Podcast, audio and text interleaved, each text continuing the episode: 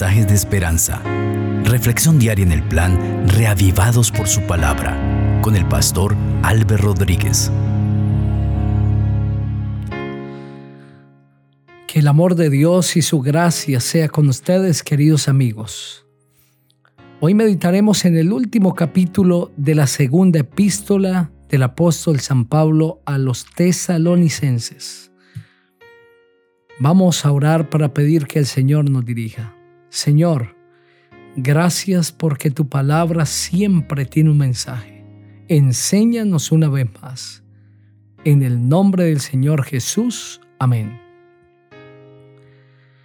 Por lo demás, hermanos, orad por nosotros, para que la palabra del Señor corra y sea glorificada, así como lo fue entre vosotros, y para que seamos librados de hombres perversos y malos, pues no es de todos la fe. Pero fiel es el Señor que os afirmará y guardará del mal. Y tenemos confianza respecto a vosotros en el Señor, en que hacéis y haréis lo que os hemos mandado. Y el Señor encamine vuestros corazones al amor de Dios y a la paciencia de Cristo. Pero os ordenamos, hermanos, en el nombre de nuestro Señor Jesucristo, que os apartéis de todo hermano que ande desordenadamente, y no según la enseñanza que recibisteis de nosotros. Vosotros mismos sabéis de qué manera debéis imitarnos, pues nosotros no anduvimos desordenadamente entre vosotros, ni comimos de balde el pan de nadie al contrario, trabajamos con afán y fatiga día y noche para no ser gravosos a ninguno de vosotros, no porque no tuviéramos derecho, sino por daros nosotros mismos un ejemplo que podáis imitar. Y cuando estábamos con vosotros, os ordenábamos esto, que si alguno no quiere trabajar, tampoco coma Ahora oímos que algunos de entre nosotros andan desordenadamente, no trabajando en nada, sino entrometiéndose en lo ajeno. A los tales mandamos y exhortamos por nuestro Señor Jesucristo que trabajando sosegadamente coman su propio pan. Pero vosotros, hermanos, no os canséis de hacer el bien si alguno no obedece a lo que decimos por medio de esta carta, a ese señaladlo y no os juntéis con él para que se avergüence. Pero no lo tengáis por enemigo, sino amonestadlo como hermano. Y el mismo Señor de paz os dé paz siempre y en toda manera. El Señor sea con todos vosotros. La salutación es de mi propia mano, de Pablo, que es el signo en toda carta mía. Así escribo. La gracia de nuestro Señor Jesucristo sea con todos vosotros. Amén. A través de este último capítulo, el apóstol pide a la iglesia dos cosas. Número uno, que intercedan en oración por él. Y número dos, que se comporten como es digno de un cristiano. En lo primero, el apóstol está pidiendo oración para que la palabra del Señor corra y sea glorificada usándoles a ellos. En otras palabras, que no haya detenimiento en la predicación del Evangelio, sino que sean librados de hombres perversos y malos que quieren detener la predicación del Evangelio porque son instrumentos de Satanás. El apóstol tenía la confianza que si la iglesia se unía a orar por él y por sus compañeros de misión, el Señor respaldaría esas oraciones. El Señor manifestaría su poder. El énfasis del apóstol es la oración no está pidiéndole a la iglesia que vaya a mover influencias entre las autoridades, sino que dedique tiempo a orar, a mover las influencias del cielo, por así decirlo. Que la iglesia se ponga en las manos del Señor y clamen delante de Dios por los misioneros que habían sido encaminados en la predicación del Evangelio.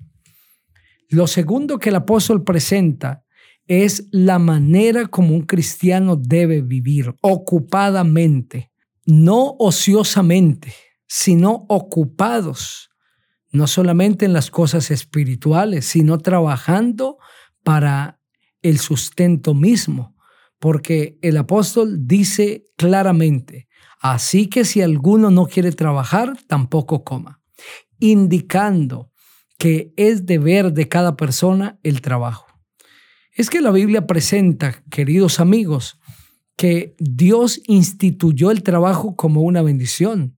Hay quienes piensan que el trabajo puede, hay quienes opinan que el trabajo fue puesto por Dios cuando éste cayó en pecado como un castigo, pero no es así, sino que la Biblia dice que antes de que el hombre cayera en pecado, ya Dios le había dicho, fructificad y multiplicaos, llenad la tierra y sometedla, ejerced potestad sobre los peces del mar, las aves de los cielos y todas las bestias que se mueven sobre la tierra. El hombre tenía la autoridad y el encargo divino de ser el administrador de las cosas y de todos los bienes que Dios había puesto en el jardín del Edén. Era el administrador, ese era el trabajo de Adán. Así que el trabajo no surge como un castigo de Dios, sino que es una bendición. Es por eso que el cuarto mandamiento de la ley de Dios no solamente ordena el descanso sabático, el descanso en el séptimo día, sino también ordena el trabajo en los seis días, porque así dice el mandamiento. Acuérdate del sábado para santificarlo. Esto es para separarlo. Seis días trabajarás y harás toda tu obra. Noten cómo está esbozado el mandamiento. Seis días trabajarás.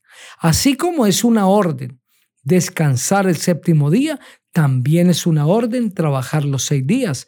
Pero el séptimo día es de reposo para Jehová tu Dios.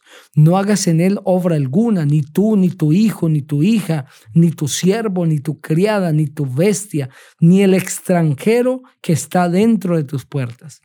Porque en seis días hizo Jehová los cielos y la tierra y el mar y todas las cosas que en ellos hay, y reposó en el séptimo día. Por tanto Jehová bendijo el sábado y lo santificó. El ejemplo de el trabajo y el descanso sabático es Dios mismo. Está indicando el texto que el Señor trabajó seis días y descansó el séptimo. Y así como Él trabajó, también nos ha ordenado que nosotros trabajemos seis días. No digo que aquellas personas que están enfermas, que tienen alguna situación que les impide el trabajo, pues están obligados a hacerlo. Dios conoce el caso. Sin embargo, en el capítulo, el apóstol está hablando para personas que tienen la capacidad de trabajar, pero que quieren estar desordenadamente, no trabajando, sino entrometiéndose en lo ajeno. Hay por lo menos dos problemáticas que el apóstol señala en este capítulo que tienen las personas que no quieren trabajar. Número uno, que se convierten una carga para los demás. Por eso el apóstol dice, nosotros les dimos el ejemplo de no ser carga. Trabajamos para no ser un peso para otros, para no imponer una carga en otros. Y número dos, porque se convierten en personas ociosas, que se entrometen en lo ajeno y que su influencia es dañina. Tanto así que el apóstol le llama desordenadamente el vivir así. Una persona que no trabaja, que no cumple con obligaciones, con responsabilidades, es alguien que tiene serios problemas porque el tiempo libre lo usa mal. La ociosidad es hermana de la maldad. la ociosidad es hermana de la maldad, pues es a través de la ociosidad que la maldad crece. Es por eso que el Señor nos mandó a estar ocupados. En cuanto al trabajo, también debemos de ser equilibrados, pero nuestra mente ha de estar ocupada, porque de otra manera será el taller en el que el diablo labra todos sus planes. Te invito en el nombre del Señor para que siempre mantengas tu mente ocupada. Vamos a orar. Padre maravilloso, gracias por este mensaje. Bendice a cada persona que lo ha escuchado y que estas lecciones de tu palabra siempre estén claras. En Cristo Jesús. Amén.